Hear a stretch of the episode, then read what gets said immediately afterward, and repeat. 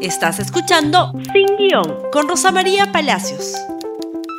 Muy buenos días y bienvenidos nuevamente a Sin Guión. Y hoy día vamos a hablar de el manicomio, Lima de Locos. Ayer la ciudad capital estuvo realmente entrecruzada de rumores, ah, de disparates, en fin, de desencuentros, generando un clima de mucha tensión en algunos momentos del día.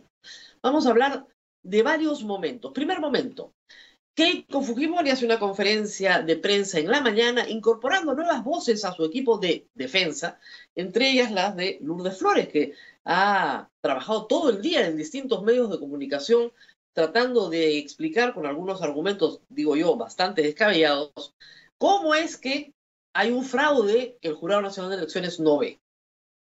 El asunto es bien simple. Nosotros hemos defendido aquí, y lo seguiremos haciendo, que Keiko Fujimori tenga la mejor defensa legal posible. Pero para cualquier abogado, para cualquier abogado, hasta para un practicante de derecho, que se te pase un plazo es un asunto grave, es un asunto vergonzoso, es un asunto en el cual perjudicas a tu cliente y se te cae la cara de vergüenza. O sea, no le reclamas nada, ni siquiera cobras los honorarios, porque es posible que tu cliente haya perdido un proceso, haya, haya perdido la apelación, por ejemplo, porque te olvidaste del plazo, porque se te pasó el plazo. Bueno, la defensa legal de Keiko Fujimori, que ha sido de las mejores de Lima, perdió el plazo. Y quieren justificar eso, ¿no es cierto?, diciendo que en realidad ese plazo siempre existió, cuando nunca existió, nunca existió un plazo a la medianoche. Las oficinas públicas han cerrado siempre a las 5 o 6 de la tarde. Por pandemia, como son virtuales, han elevado sus horarios. Pero en este caso no había ningún plazo a las 12 de la noche, simplemente se les venció el plazo de las 8.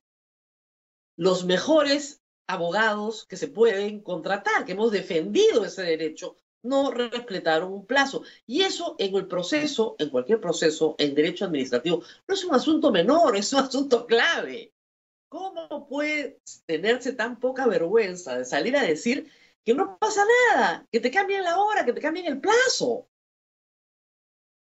Yo no entiendo en gente que no es abogada, pero francamente. Y luego hay cosas más, más complicadas, ¿no es cierto? Se repite que se han suplantado a los miembros de mesa y salen en todo el país personas con su credencial de miembro de mesa diciendo, yo lo único que he hecho es trabajar 12 horas por mi país, no veo por qué me insultan en los medios de comunicación de Lima. A mí nadie me ha suplantado. Y finalmente, y finalmente ahora se les ha ocurrido que hay que pedir el padrón con las firmas de los 18 millones de electores que fueron a votar y que ahí van a cotejar firma contra firma. No es un proceso donde se actúen pruebas el proceso electoral. Contraten abogados que sepan algo de, sepan algo de derecho electoral. No hay peritajes grafotécnicos de las firmas de cada uno de los 18 millones de peruanos que fuimos a votar. Por el amor de Dios. Eso fue en la mañana, pero continuó durante todo el día con presentaciones en distintos medios de comunicación. Primer acto del manicomio. Segundo, carta de militares. Todos en retiro, ¿no? Porque si estuvieran en, actividad, hoy día les estarían, los estarían dando de baja y pasándolos a una corte marcial por rebelión. ¿No es cierto? No, en retiro. Una carta llamando abiertamente a los comandantes generales del Ejército, Fuerza Aérea y Marina a desconocer la elección. Punto. Acá ganó Keiko Fujimori, no ganó Pedro Castillo, o ellos toman el poder. Pero resulta que las firmas, ¿no es cierto? No son de todos los que firman. Es decir, hay personas fallecidas en la carta. Y hay algunos que dicen que no han firmado y hay otros que dicen que sí han firmado, pero la carta en físico, con las firmas correspondientes, no ha llegado nunca a los comandantes generales. Y esto circulaba por las redes sociales. Golpe de Estado, de nuevo, golpe de Estado.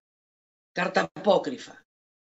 Tercer acto, los ronderos de el señor Cerrón y en realidad de Pedro Castillo, que apoyan a Pedro Castillo, vienen a Lima y desfilan por el centro de Lima con machete en mano y chicote en la otra, y comienzan a sacarle, ¿no es cierto?, filo al machete contra la pista, como cuando uno tiene que ir al patio para sacarle filo a los cuchillos, ¿no? El derecho constitucional es a reunirse pacíficamente sin armas.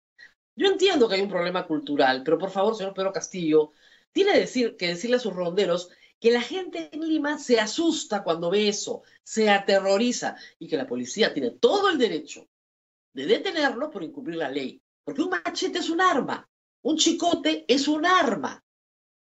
Yo sé que la pueden usar para cortar la caña o cortarle la cabeza a una culebra, pero no estamos en el monte, ¿no es cierto? Están en la Plaza San Martín.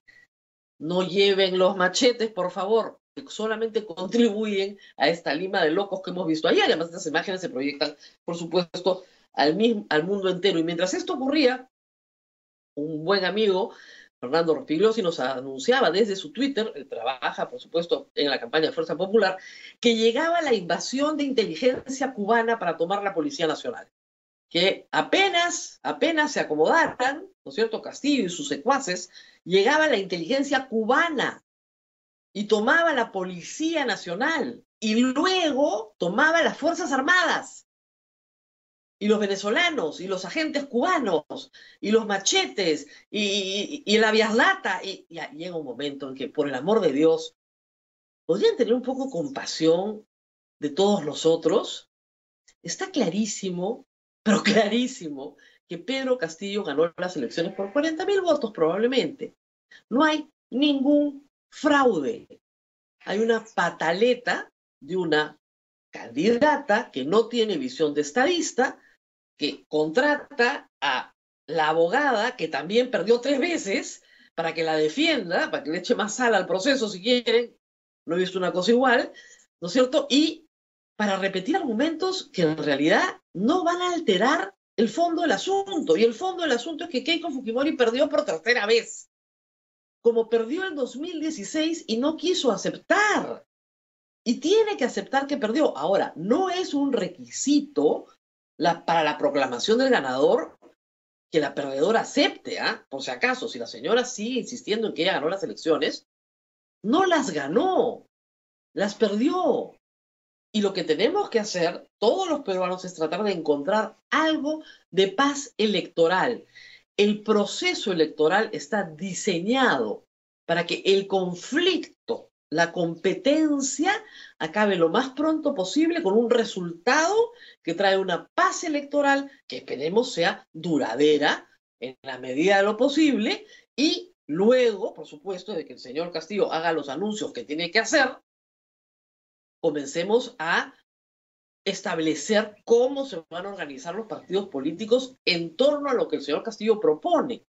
Porque además, para que redondeemos la faena, ¿no es cierto? Hoy día hablaba, por ejemplo, con la congresista Betsy Chávez, quien me asegura que ella no es marxista-leninista, el señor Castillo tampoco es marxista-leninista, y que la mayoría de los miembros de la bancada de Perú Libre no son marxistas-leninistas como dice el ideario programa del señor, eh, del señor Vladimir Cerrón.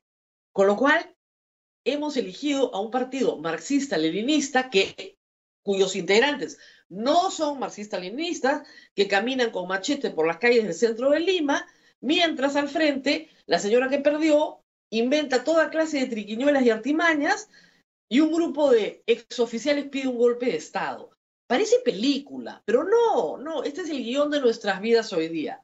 ¿Podríamos pedir un poco de paz? ¿Podríamos pedir un poco de paz electoral a nuestros políticos que tengan un poquito de, de dimensión de lo que está viviendo el Perú?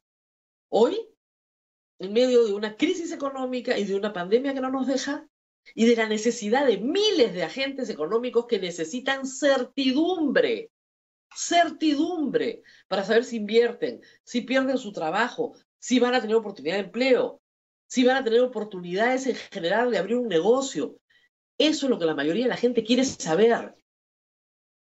Dejemos el manicomio por un rato, por favor, y regresemos a la cordura, a la cordura, a las dos partes. Cordura. Una, acepte su derrota. La otra, comience a decirnos cómo va a gobernar porque hasta ahorita no tenemos la más remota idea. Muy bien, compartan este programa, que tengan un feliz Día del Padre, inmovilizados, por favor, y que vuelva la paz y la armonía a todas las familias peruanas. Compartan Facebook, Twitter, Instagram y YouTube y nos vemos el día lunes. Gracias por escuchar Sin Guión con Rosa María Palacios. Suscríbete para que disfrutes más contenidos.